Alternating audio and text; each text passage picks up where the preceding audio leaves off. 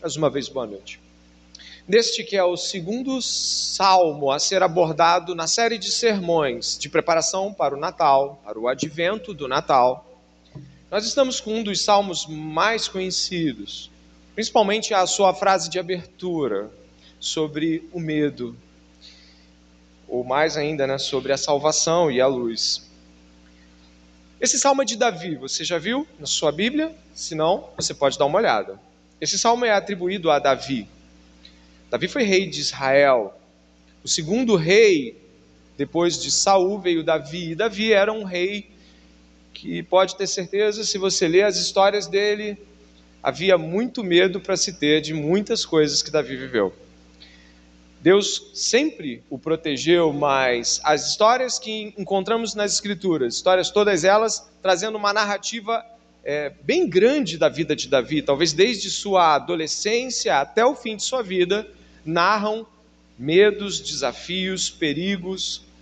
Os salmos de Davi expressam uma série de afirmações que todos nós já sentimos diante da face da morte, diante do desespero, muitas vezes. Por isso, estar diante de um salmo escrito por Davi é também lembrar de muitas coisas que porventura já sabemos sobre ele. Mas eu gostaria de que você pudesse repousar novamente os olhos na frase primeira do salmo: O Senhor é a minha luz e a minha salvação. A pergunta duas vezes acontece no verso 1: De quem ou a quem temerei? Qual o seu maior medo? Certamente você pode imaginar, quando lê as Escrituras e vê o que Davi passou, e mais ainda o que Jesus passou, você pode pensar, poxa, eu acho que os meus medos deveriam ser menores, porque o que estes homens e mulheres de Deus passaram nas Escrituras parece ser maior. Mas, embora seus medos possam ser, talvez, numa leitura bíblica aparentemente menores ou não tão graves ou importantes quanto os medos do salmista e do próprio Cristo, são medos reais. Ninguém aqui nega que existam medos em nossas vidas. Até mesmo as crianças que estão aqui esta noite, se fossem consultadas e perguntássemos: você tem medo de alguma coisa? Eu acho que elas diriam algumas coisas para você e para mim. Certamente diriam. Talvez alguns de nós aqui possam ter medo de desapontar pessoas que amam, ou medo de ser desapontados por elas, de que falhem, aqueles que tanto prometem. Talvez você tenha medo, pai, mãe, de no fim da jornada descobrir que sua criação não foi boa e seus filhos acabaram se desencaminhando por atos que você achava até que estavam certos, mas por fim descobriu que estavam errados. Existem pessoas que têm medo de criar seus filhos de um modo a que venham se arrepender. Podemos ter medo de perder o emprego, né? Eu sou professor e durante esses três anos, o que mais se falou no, no, meio onde eu trabalho é sobre perda de emprego. E aí você tem medo de perder emprego e medo de pagar as contas. Talvez você tenha medo de perder o seu cônjuge, no sentido de morte. Embora é, você o tenha e veja ele com saúde, muitas vezes você olha e fala: Senhor, será que vai estar comigo na jornada toda? Outros têm outros medos, talvez de não ter um cônjuge. E os dois medos são bem reais tememos a morte também muitas vezes. E todas as formas pelo qual ela pode acontecer, não é verdade? Alguns têm medo de morrer afogados, outros têm medo de morrer queimados, medos, medos, medos, medos. Muitos medos. Alguns, alguns tiram a carteira, não dirigem porque tem medo. Você já deve ter ouvido falar disso. E eu não estou ridicularizando nenhum dos medos aqui, só dizendo de que somos muitos e talvez muitos medos estão aqui esta noite. Em uma matéria de 29 de outubro deste ano, o periódico Correio Brasiliense elencou é, os principais motivos. Essa matéria é acessível caso você queira encontrá-la, 29 de outubro desse ano. O Correio Brasiliense elencou quatro medos que têm enchido os consultórios de psicologia. Tem até uma psicóloga famosa lá dizendo quais são os maiores medos que ela teve de lidar nos últimos anos. E eu vou dizer para você aqui para que você tome ciência. Afinal, pode ser que você também tenha um deles. Os quatro mais expressivos O primeiro é a sociofobia. Pois é. Sociofobia é uma expressão que, dentro do meio da psicologia, tem a ver com medo de se relacionar socialmente, de ser julgado e analisado pelas pessoas ao redor. O nome disso é sociofobia. A pessoa tem medo de sair, de socializar, pelo que ela pode ouvir sobre ela em um meio social. O segundo medo que esse periódico coloca é o medo de relacionamentos. Imagine, é o medo de se relacionar e depois de se entregar, você se machucar com a partida daquela pessoa. Esse é um dos medos mais frequentes também. O terceiro medo elencado é a morte. Muitas pessoas têm medo da morte. A morte é uma espécie de paradigma de todas as gerações. O que vem depois da morte, ou mesmo de que modo eu vou morrer, assombra muitas pessoas. E por último, envelhecimento. Muitas pessoas colocadas lá diante da, das contagens numéricas do, da, da, dos núcleos de psicologia têm medo de envelhecer.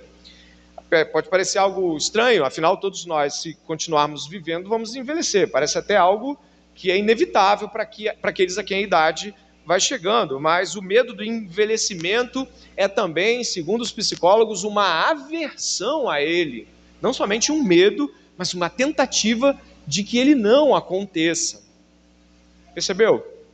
Sociofobia, medo de relacionar-se, sofrer, medo da morte, medo do envelhecimento. Alguns deles podem ser os seus. Não precisa confirmar, você não precisa balançar a cabeça. Você pode apenas pensar sobre isso agora. Nós estamos diante de um salmo que pergunta para você e para mim: de quem terei medo? Ou a quem temerei? As Escrituras nos apontam aqui uma, um problema básico da, do mundo caído: o medo. A primeira coisa que aconteceu com Adão logo após a queda, em Gênesis capítulo 3, foi Deus ter perguntado por que ele estava se escondendo. Você lembra disso? E sabe o que ele disse? Estava nu e tive, ouvi tua voz e tive medo. Medo da presença de Deus e, obviamente, do julgamento que Deus faria com a desobediência de Adão. Eu gostaria de começar, embora todo salmo vai ser abordado, eu gostaria de começar já trazendo uma resposta a esta pergunta, sem muitos preparativos, porque Davi faz pergunta e traz resposta junto, então não tem como nós deixarmos para o final aquilo que o próprio Salmo já nos orienta de cara. Ele diz: O Senhor é a minha luz e a minha salvação. De quem terei medo? E ele continua em mais uma afirmação: O Senhor é a fortaleza da minha vida. São três afirmações que Davi fala antes de elencar muitos medos. Antes de falar sobre seus medos, ele fala sobre sua fé. Antes de dizer sobre seus medos, e não são poucos, se pegássemos muitos salmos, veríamos muitos outros, como o Salmo 22. Mas neste salmo, Davi tem uma sequência de medos mas antes de falar dos medos, Davi diz: quem é o Deus dele? Isso já deveria chegar para nós, nos impactando esta noite. Temos medos, mas quem chegou primeiro antes dos fatos é o próprio Deus. Deus antecede os fatos do mundo. Deus é a realidade primeira e última de todas as coisas. E Davi coloca Deus em afirmação primária: minha luz, minha salvação, minha fortaleza. Enquanto luz, é possível, sem dúvida nenhuma, lembrar, por exemplo, do Salmo 119, 105, não é isso? Que diz que o Senhor é a lâmpada dos meus pés, é luz para os meus caminhos. Davi tem uma certeza sobre o andar dele. Às vezes é muito difícil pensar é, sobre o que vai ser amanhã da minha vida, que decisões escolher, como eu devo me relacionar com as escolhas que serão colocadas diante de mim logo mais à noite, amanhã ou depois. Davi traz luz, orientação, e ela é o Senhor. A luz também para um homem de guerra como Davi era muito importante. Muitos ataques noturnos eram devastadores. A luz trazia certeza da distância que o inimigo tinha do próprio local de ataque. Então, quando nós estamos falando de luz, nós estamos falando tanto da luz que ilumina o caminho, na linguagem do próprio Davi, em outro salmo, quanto também da luz que me concede a visão do todo, ou a visão daquilo que Deus quer que eu veja. Deus nos chama a atenção hoje em Sua palavra de que Ele está iluminando nossa mente para que não tenhamos medo em fazer escolhas e nem em confrontar-se com o inimigo, que pode estar até distante ainda, mas de que Deus nos dá a chance de vê-lo. Fala também aqui sobre minha salvação. Dê uma olhada aí, é a segunda afirmação. Minha salvação. Não preciso falar muito aqui, porque você vai ver o salmo todo desenhando salvação. Mas eu gostaria de dizer que quando Davi fala sobre salvação, uma das coisas mais claras que você vê durante todo o salmo é que Davi é cercado de inimigos. Gente querendo matar ele, gente falando, mal dele, gente querendo fazer emboscadas, inimigos cercando o acampamento, pessoas de todo tipo e ordem, próximas, não próximas. A história de Davi narra de que seus filhos se levantaram contra ele. Davi, então, precisa ser salvo. E é claro que aqui o contexto do salmo não é de uma salvação eterna para a vida de Davi, mas uma salvação. O Senhor me livra dessas coisas. A Bíblia vai avançando em sua revelação e nós entendemos lá no Novo Testamento de que Jesus veio dar a salvação definitiva para o seu povo, a salvação da morte eterna, a salvação da ira de Deus. Então, quando nós estamos pensando em Deus ser o nosso Salvador, repare que Davi não está dizendo de que Deus provê luz ou provê salvação, mas de que Deus é a própria luz e de que Deus é a própria salvação. Deus não apenas mostra o caminho, mas Ele é o caminho. Deus não apenas mostra como você pode ser salvo, Ele é a própria porta pelo qual você passa, vive. É o caminho que se anda e a porta por onde se entra. E por fim, o Senhor é fortaleza da minha vida. Essa expressão no mundo antigo diz respeito a Deus ser um lugar seguro. Deus é um lugar seguro. E é claro, eu estou usando aqui de palavras para que você entenda. Deus não é um lugar. Mas o que eu quero que você entenda é que quando Davi projeta a ideia de Deus como fortaleza, pense em inimigos atacando uma fortaleza impenetrável. O que acontece? Não enra. Não entra. Vem flecha, vem tormentas, eles empurram e não entra. Você está protegido. É assim que o Salmo 46 fala para gente. Deus é o meu refúgio Sabe? Deus é o meu refúgio, socorro. Então Davi considera Deus um lugar seguro para se estar. Deus é o que ilumina, Deus é o que salva quando o perigo se anuncia e Deus é a segurança de Davi. Nossa, quanta coisa em uma frase. Quantas coisas podemos ressaltar aqui? Deus é para nós segurança, Deus é para nós salvação, Deus é para nós a luz. Talvez essas frases, apesar de serem tão profundas, e de fato são, a Bíblia é toda permeada por caminhos, escolhas, salvação e segurança da parte de Deus, a Bíblia traz tudo isso muitas vezes, de muitas formas, em vários autores. Ainda assim, é possível que muitos de nós, esta noite, não considerem essas afirmações âncoras para a sua alma.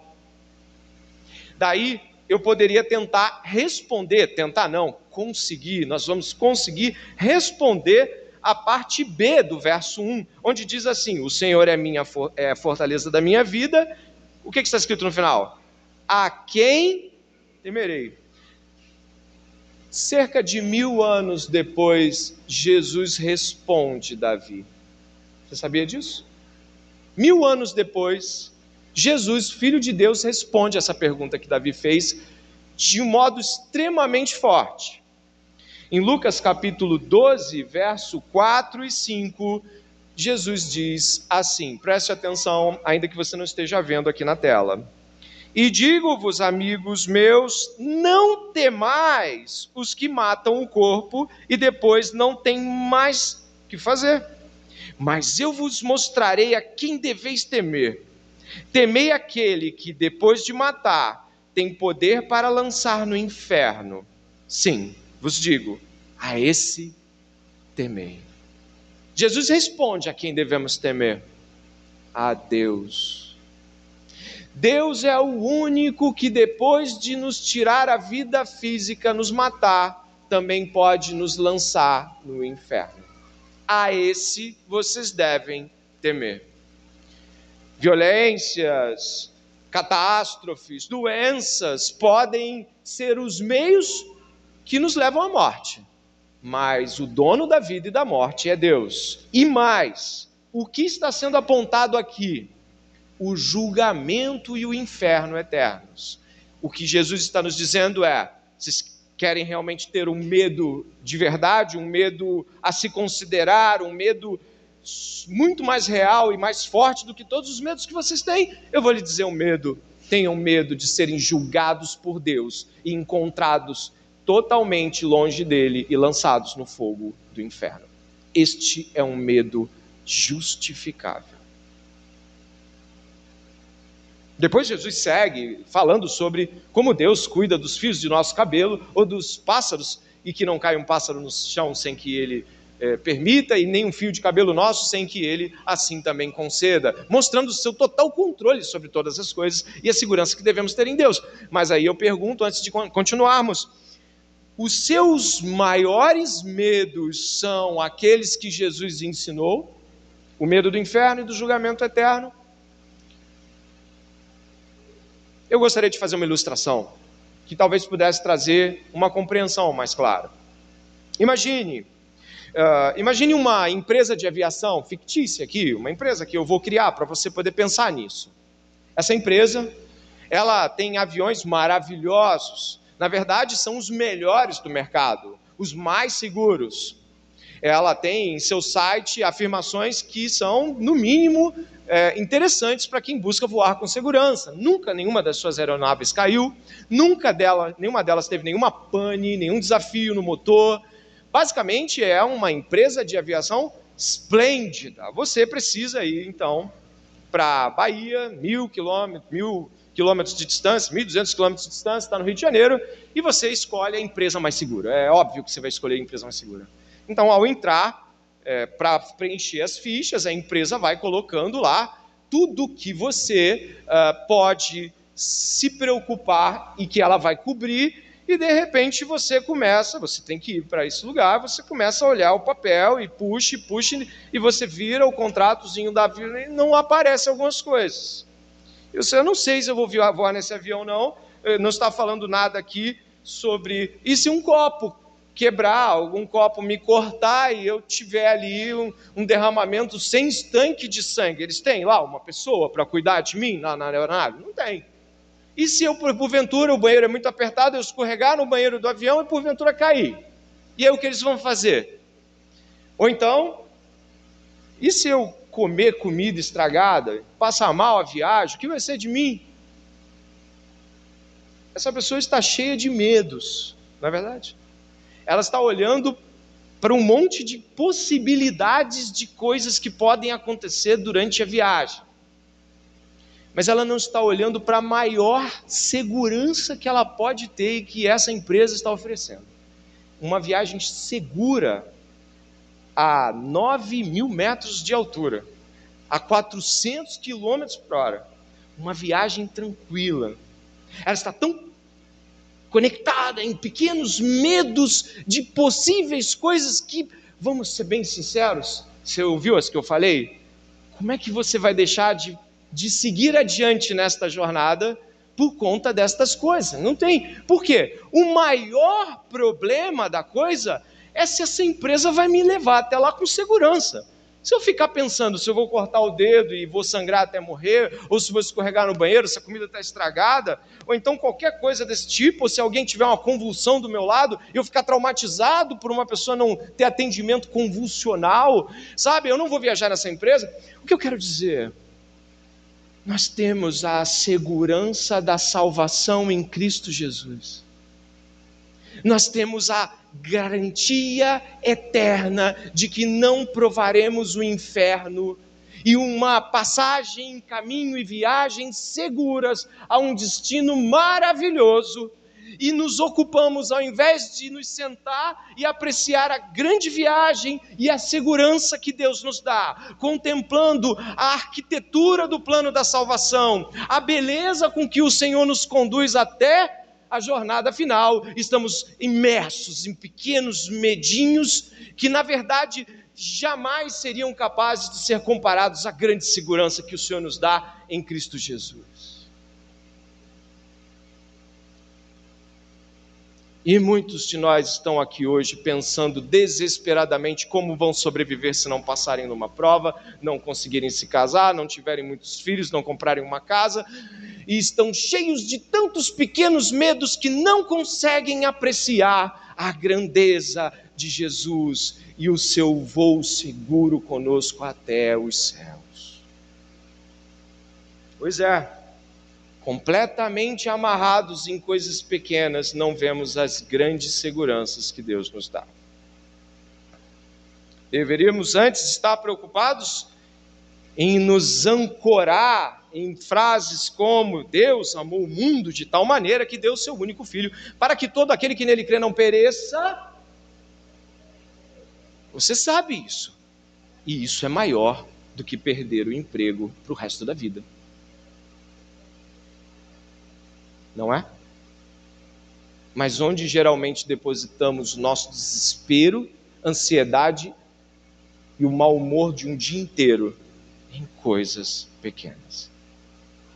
Mas não são pequenas, pastor, para mim. Pequenas se compararem à grande segurança que nos é dada. Davi é um homem como nós, foi um homem como nós e é, está com Deus, é um homem como nós no que diz respeito aos seus temores. Repare só ele vai elencando uma série de medos. Por favor, observe o verso 2, o 3, depois o 12, o 9. Nós vamos ver coisas que Davi certamente temia e com certo grau de justiça eu temeria também. Verso 2: Quando malfeitores me sobrevêm para me destruir, meus opressores e inimigos, eles é que tropeçam e caem. Nossa, Davi está falando aqui sobre pessoas atacando o seu trabalho, e a gente encontrava pessoas tentando diminuir a presença de Davi diante do povo, pessoas tentando saquear o reino, ou mesmo depois de ungido, você sabe disso, por Samuel, como foi difícil para Davi naqueles 13 anos em que fora perseguido por Saul. Muitos. E o que dizer aí, de repente, do verso 3? Se já é difícil, gente atrapalhando a jornada, oprimindo, buscando de todas as formas desequilibrá-lo, o que dizer de um acampamento ao redor de você? Pense no mundo antigo, eu, eu, eu insisto. Você sabe como funcionavam as guerras no mundo antigo? Você tinha uma cidade, e as cidades geralmente eram erguidas de preferência em colinas ou lugares mais altos que poderiam dar a visão correta da chegada de inimigos. Agora imagine o exército inimigo acampando. Você vê ele acampando. Se lembra quando o povo de Israel acampou ao redor de Jericó? Eles estavam lá fazendo o barulho que Deus pediu.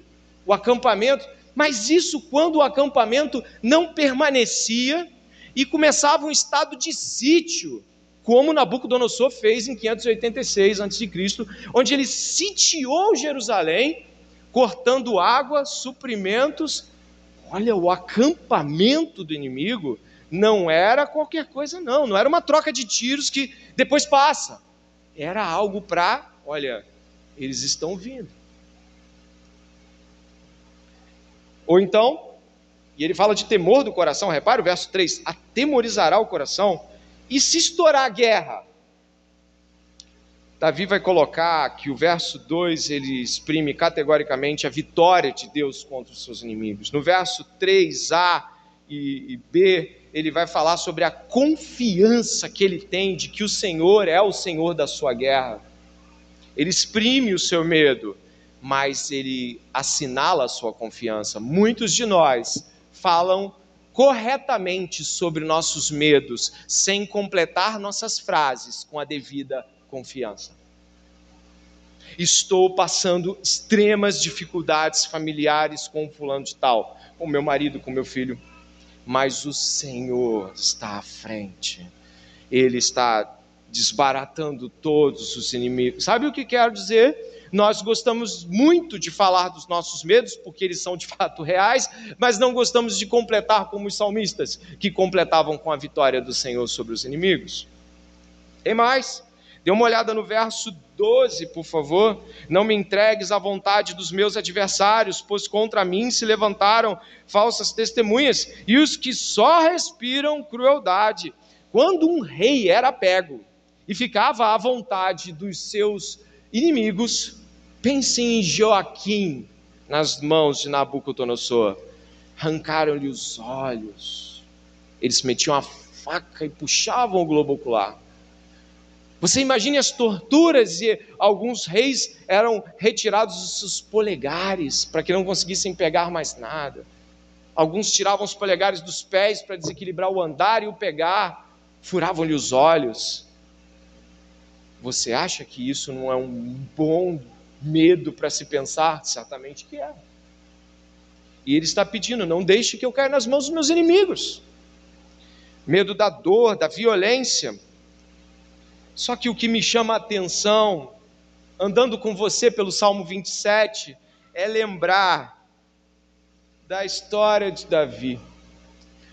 Você que já leu o primeiro livro de Samuel, o juiz Samuel, também profeta Samuel, homem de Deus que ungiu Davi, no capítulo 16, você deve lembrar que ele ungiu Davi ainda muito menino.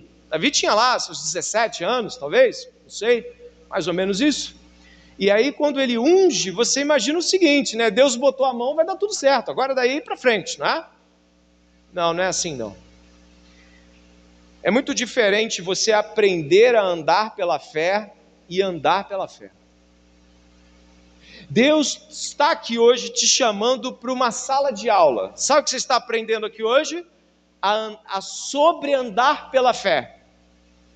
Agora, Deus também nos tira da sala de aula e nos coloca na vida para andar pela fé.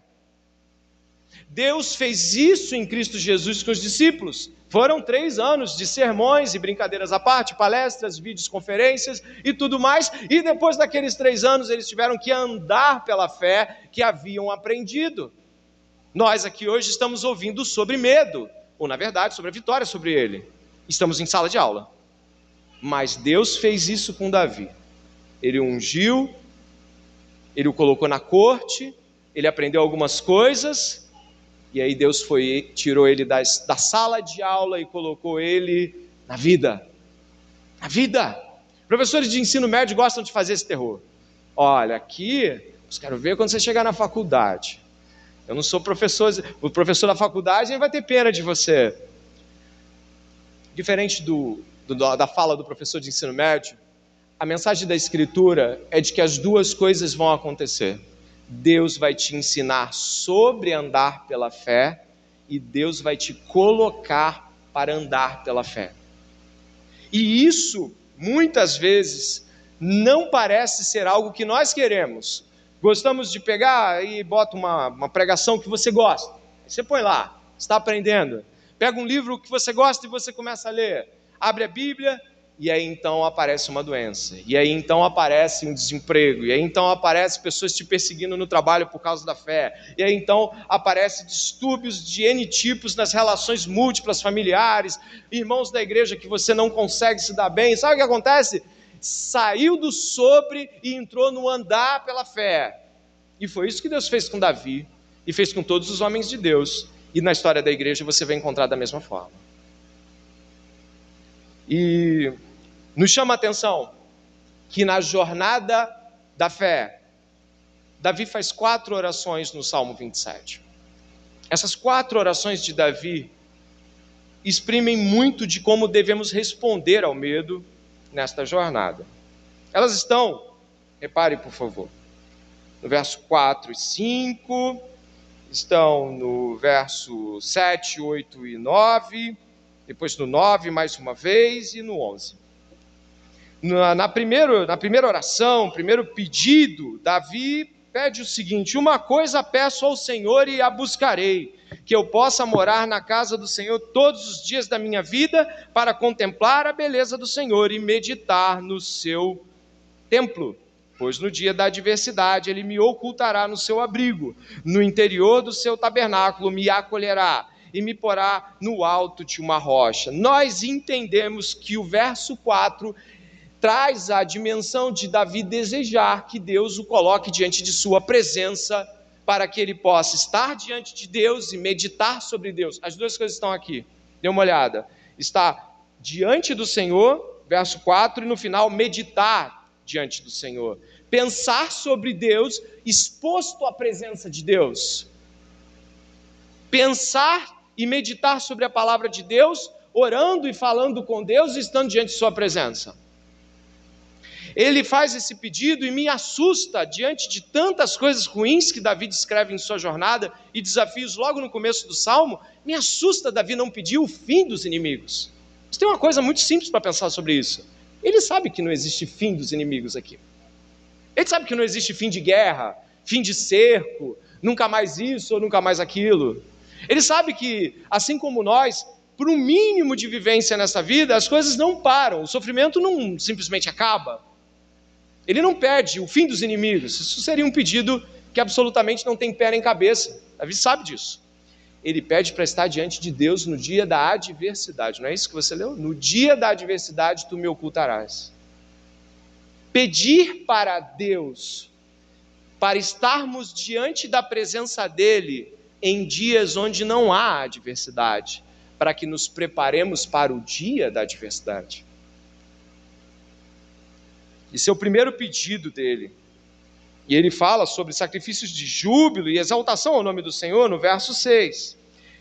Em seguida, ele pede no verso 7 o segundo pedido de Davi: Ouve, Senhor, a minha voz, eu clamo, tem compaixão de mim e responde-me. Aqui é algo belíssimo, é um diálogo, porque Davi pede para Deus é, ouvi-lo e respondê-lo. E o que, que Deus responde? Está no verso 8. Na minha Bíblia está até entre aspas, para ficar bem claro que é uma resposta de Deus. O que, que, ele, que, que Deus responde? Davi pede. Mais uma vez, compaixão para ouvi-lo, e Deus responde: busquem a minha presença. Deus está respondendo Davi no íntimo de seu coração: me busque. Deus tem compaixão de mim, me busque. Me busque. A resposta de Deus é: busca-me.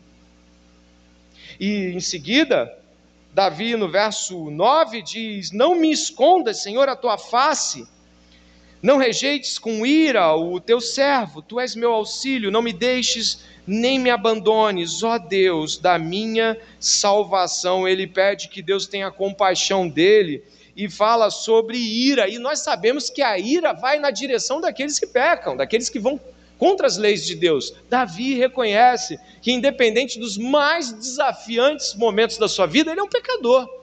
E ele tem um problema que todo mundo, passando por dificuldade ou não, precisa ter consciência: o problema do pecado. Temos que pedir perdão a Deus. Algumas pessoas, passando por dificuldade, simplesmente esquecem que estão atropelando pessoas, fazendo mal a outras, ou mesmo até mesmo não confiando em Deus, explicitando um testemunho terrível diante do próprio da, da igreja, dos, dos familiares. Davi pede: Deus, tem misericórdia. Sua ira, não jogue sua ira contra mim, porque ele é um pecador. E o quarto, o quarto pedido de Davi é muito significativo. Eu já vou tratar do verso 10, mas olha o quarto pedido no verso 11. Ensina-me, Senhor, o teu caminho e guia-me por vereda plana por causa dos meus inimigos. Ensina-me o teu caminho. Essa frase aqui, esse pedido, esse quarto pedido de oração que Davi faz aqui, é, é assustador como Deus responde Davi. Porque o caminho de Deus para Davi não é um caminho nem um pouquinho fácil. Você já deve ter lido alguns salmos de Davi, onde no Salmo 86 ele clama por sobreviver. No Salmo 22 ele chega a dizer: Deus meu, Deus meu, por quê? Desamparar. Você tem noção dos caminhos de Deus para Davi? Deus colocou Davi no caminho dele, mas o caminho do Senhor é difícil, é estreito. Confiar em Deus, pedir a Deus, eu quero confiar mais nos. Olha, vocês pode e deve pedir isso, e pode ter certeza, as coisas não vão ficar fáceis. Elas vão ficar cada dia mais parecidas com a de Jesus. Ao ponto do próprio Jesus recitar o Salmo 22 ao, ao ponto de Jesus Cristo, sim, ser o caminho e ter seguido o caminho que o Pai preparou. Eu gostei de uma frase aqui que eu encontrei de um autor, um dos pastores do ministério do pastor Batista John Piper. Ele fala sobre Davi ter pedido a Deus para colocar ele no caminho. E esse pastor, acho que é John Bloom, se não me falha a memória. Ele fala o seguinte: ele Deus frequentemente nos leva para fora da sala de aula, onde pensávamos que entendíamos as coisas. Olha para onde ele nos leva, diz esse autor. Ele nos leva para a violência caótica, desorientadora, perturbadora e desesperada do campo de batalha espiritual. Eu vou ler de novo violência caótica, desorientadora, perturbadora e desesperadora do campo de batalha espiritual. E ele completa: onde encontramos os inimigos externos e internos. Esse, essa é a resposta de Deus para Davi. Portanto, ao pensar sobre coisas como essa que você está ouvindo, nós podemos imaginar que estarmos aqui hoje pedindo a Deus orientação, pedindo a Deus para vencer os nossos medos, não fique surpreso que o seu pedido de Deus me ponha no seu caminho terá como resposta narrativas como a de Davi, Paulo, Jesus, ou que dirá, por exemplo, dessa fala de Pedro sobre os desafios dos cristãos, a igreja, as igrejas da Galácia? Pedro diz em sua primeira epístola assim, ó, amados, não se surpreenda com a dura prova quando vier sobre você para ter de provar, como se algo estranho estivesse acontecendo com você. Em algumas versões, o fogo ardente que vos prova. Pedro está dizendo o quê? Não se surpreenda com algo que está na história de Jesus, está na, na vida de. Não se surpreenda se a sua vida se parecer com a de Jesus, porque este é o alvo de Deus. E como podemos então lidar com esta realidade? Este salmo está sendo lançado em uma série de sermões que nos preparam para o Natal. No Natal, nós estamos comemorando, celebrando a encarnação de Jesus. Mas também no Natal, podemos nos remeter à volta de Jesus. Estamos esperando que Jesus volte. Tal como aqueles que esperaram que ele viesse, agora nós estamos como aqueles que esperam que ele volte. E as nossas esperanças precisam ser renovadas. E será que Davi teve suas orações respondidas? A primeira você já viu, sim, Deus botou Davi em todo tipo de prova, desde gigantes até reis atrás dele, deserto, perseguições, filho de sangue se levantando para matar o próprio pai. Tudo isso, tudo isso foi Deus colocando Davi, tirando da sala de aula e colocando na vida real. Mas olha o final do, do, do salmo, muito significativo. Final do salmo Verso 13 e 14 diz assim: Eu creio que verei a bondade do Senhor na terra dos viventes. Espere no Senhor, anime-se e fortifique-se o seu coração, espere, pois, no Senhor. Ele repete a fórmula lá do começo: a quem temerei, a quem temerei. E aqui no final, espere, espere no Senhor. os pedidos de Davi são todos respondidos. Repare que ele pediu no verso, volte lá, no verso 4, a presença de Deus, ele pediu, não foi? Davi teve a presença de Deus e o Espírito de Deus todos os dias da sua vida. Nunca o Espírito Santo se afastou da vida de Davi. Nunca Davi, ainda com seus pecados, como nós temos, nunca o Espírito de Deus abandonou Davi. Deus sempre ouviu Davi. E mais, ele pediu que os seus inimigos não prevalecessem, não foi isso que você viu no verso 12? Cumprido. Davi entrega o seu reino para o seu filho Salomão. O reino está completo. Nenhuma das doze tribos se separou. Davi entrega o reino para Salomão e morre. Como? Com olho furado? Braço amputado? Não. Morre farto de dias. Não nas mãos dos inimigos, mas no braço de Deus. E mais, Davi pede de que mesmo que o pai e a mãe dele né, o abandone, o medo real de todos nós, ser abandonado por pessoas que julgamos ser as últimas que jamais fariam isso, não é? Você pensa assim, tem, tem um núcleo de pessoas na minha vida que eu acho que se esse pessoal me abandonar, a coisa está muito complicada, né? Davi fala, é possível, mas se eles me abandonarem, tu não me abandonarás. E Deus não abandonou Davi.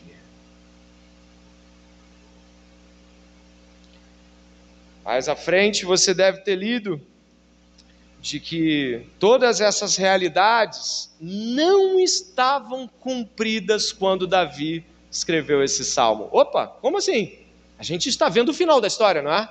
A gente está vendo que Deus esteve com Davi todos os dias. A gente está vendo que Davi não morreu na mão dos inimigos. A gente está vendo que Davi transmitiu o reino. A gente está vendo que Deus, Deus deu uma vida sofridíssima para Davi aprender os seus caminhos. A gente viu isso tudo e a gente está olhando isso tudo de frente para trás. Mas Davi não sabia como as coisas terminariam.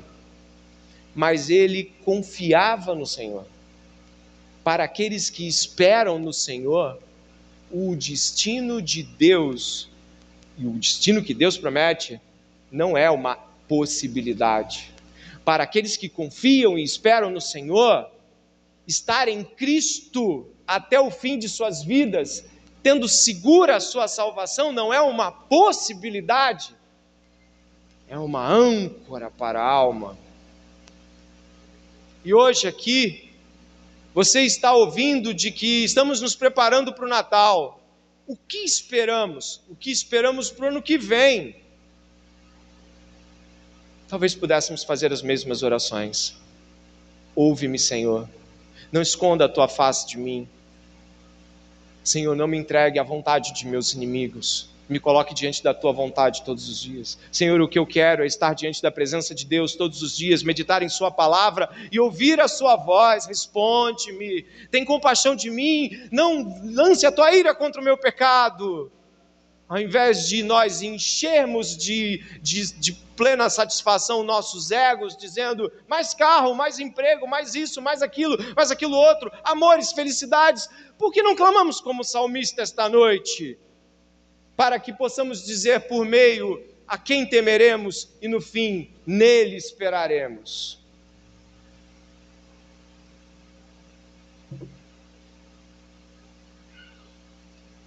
Antes da oração, leia 13 e 14 comigo.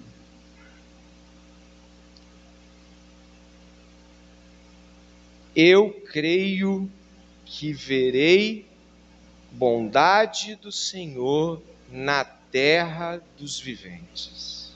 Espere no Senhor, anime-se e fortifique-se o seu coração, bem firme, e espere, pois, no Senhor. Se você espera no Senhor, pare comigo neste momento. Pai amado e bendito, o nosso coração depende do Senhor